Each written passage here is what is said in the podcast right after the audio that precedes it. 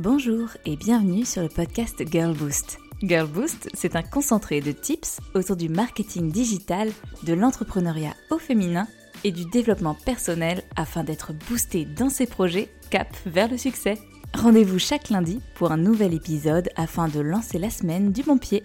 C'est horrible, ça fait au moins 4 fois que j'essaie d'enregistrer cet épisode et que je ne suis pas satisfaite du résultat. Et pourtant, je vais jusqu'à la phase de montage, c'est pour te dire à quel point je vais loin dans le processus, mais quand j'écoute l'épisode, eh bien, ça ne ressemble pas à ce que je veux pour ce podcast. Je repars dans mes travers de donner des astuces, euh, des conseils, ce genre de choses. Je ne dis pas que c'est pas bien. Je sais que ça peut être utile parfois et ça a toujours été ce que je faisais chez Girlboost. Sauf que là, j'avais envie de faire en sorte que ce soit un peu plus un journal intime. J'avais envie que ce soit plus une conversation entre toi et moi et que je n'ai rien à préparer. Que ce soit 100% authentique, avec ses défauts, avec sa sensibilité, avec son imperfection générale, qui en fait un podcast euh, facile à écouter, à la fois rapide et à la fois réconfortant parce que on est toutes dans le même bateau.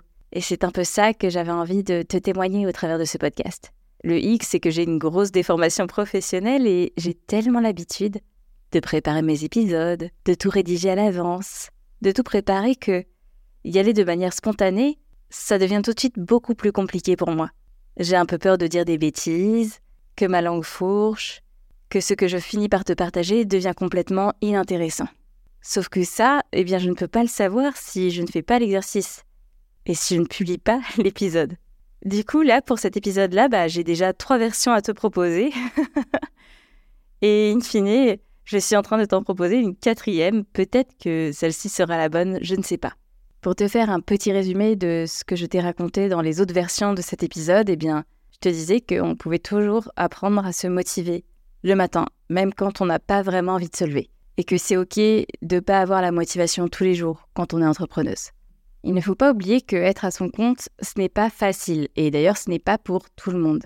Il y a beaucoup de gens qui idéalisent ça qui finissent par te dire mais c'est génial, t'as pas besoin d'avoir du transport le matin, t'as personne pour te dire quoi faire, tu peux choisir exactement ce que tu fais chaque journée. Et si tu travailles de chez toi, oh mais c'est super, tu peux faire plein de choses à la fois, oh t'as de la chance, bah demain pour toi c'est grasse mat. Et je peux passer à 15 heures à l'heure du thé? Je pense que si t'es entrepreneuse, ça t'est déjà arrivé d'avoir ce genre de réflexion. Le hic, tu vois, c'est que pour moi, l'entrepreneuriat, il a été largement idéalisé. Toutes ces personnes qui s'imaginent que c'est fantastique, je pense qu'elles n'ont pas forcément conscience de la charge que c'est. Du fait que travailler de chez soi, ce n'est pas facile. Que de ne pas avoir un patron qui nous dit quoi faire et à quel moment, ce n'est pas évident. D'être en charge de tout, c'est une énorme charge mentale.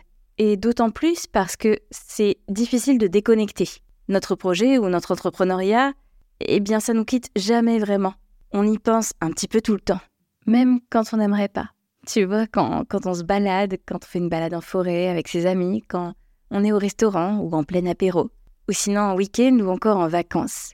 Moi, je trouve que quand on est entrepreneur, c'est très difficile de déconnecter. Et c'est à la fois hyper plaisant parce que on se nourrit de toujours plein d'idées et à la fois épuisant parce que c'est difficile de dire à notre cerveau stop, arrête, profite de l'instant présent, ne pense plus au boulot, ne pense plus à tes clients, ne pense plus à tes factures, pense juste à cet instant-là. C'est un exercice que personnellement j'essaye de faire. Mais franchement, je n'y arrive pas souvent. Parce que mon cerveau, il aime bien penser à mon entrepreneuriat. Il aime bien se projeter sur des idées, des projets, et il fait un peu un jeu de saute-mouton. Il saute d'idée en idée, de projet en projet, peu importe les conversations que je suis capable d'avoir ou les moments de vie qui sont en train de défiler. Et ça, tu vois, je me suis longtemps demandé si c'était juste moi, juste mon cerveau bizarre qui était comme ça, ou si c'était quelque chose que d'autres personnes expérimentaient. Et voire même un trait commun des entrepreneuses en soi. Je n'ai pas vraiment la réponse aujourd'hui. Mais je crois que c'est parce que j'ai autant de questions de ce type-là que j'ai souhaité me lancer dans la recherche académique, en me disant que j'avais vraiment envie d'aller chercher les réponses. Des réponses tangibles, des, réponses avec des données empiriques qui ont été prouvées quelque part. Tu vois ce que je veux dire? Mais je suis persuadée que hum, Cette sensation parfois d'être un petit peu seule avec tout ça, eh bien je ne suis pas seule à l'avoir. Cette sensation, elle existe pour plein d'entrepreneuses. Et je pense que c'est pour ça que l'union fait la force quand on entreprend. Et que c'est hyper important d'échanger entre nous. Pour moi, les réseaux d'entrepreneurs et d'entrepreneuses sont essentiels. Parce que des personnes qui n'entreprennent pas ne sont pas forcément capables de comprendre parfaitement ce que l'on est en train de vivre. Elles pourront essayer, elles pourront s'imaginer, mais elles ne sauront jamais vraiment. Parce qu'entreprendre, c'est toute une aventure et ça implique bien des choses. Et alors là, je t'ai juste parlé d'organisation, de charge mentale et de réflexion, mais ça s'applique un petit peu à tout. Ça s'applique à la façon de gérer une trésorerie, à la façon de différencier un chiffre d'affaires d'un revenu. Ça s'applique au fait que parfois, même quand on a un très bon chiffre d'affaires, eh bien notre taux horaire est catastrophique et, même parfois en dessous du SMIC. Et là, euh, je pense que la plupart des personnes autour de moi me diraient Mais arrête, Kaby, t'abuses. Pourtant, je le pense sincèrement. Peut-être pas toujours à mon égard, mais je le pense de manière générale parce que on ne s'investit pas de la même façon que le ferait une personne salariée. Et on ne va pas travailler en regardant spécifiquement nos horaires. On va avoir tendance à dépasser à gauche, à droite, quand on pourra, quand on en aura l'occasion, parfois même le week-end. Et au cumul de tout ça, eh bien, il est vrai qu'il peut y avoir des taux horaires qui ne sont pas finalement si hauts que cela. Alors même que nos offres et notre prix paraissent élevés. Mais ça, c'est sûrement parce que les personnes n'ont pas forcément en tête tous les coûts que cela engendre d'être à son compte. Je pense notamment à toutes les créatrices. S'il y a des créatrices parmi euh, vous, eh bien, euh, sachez que euh, je vous soutiens. Et c'est quelque chose que j'explique souvent à mes élèves.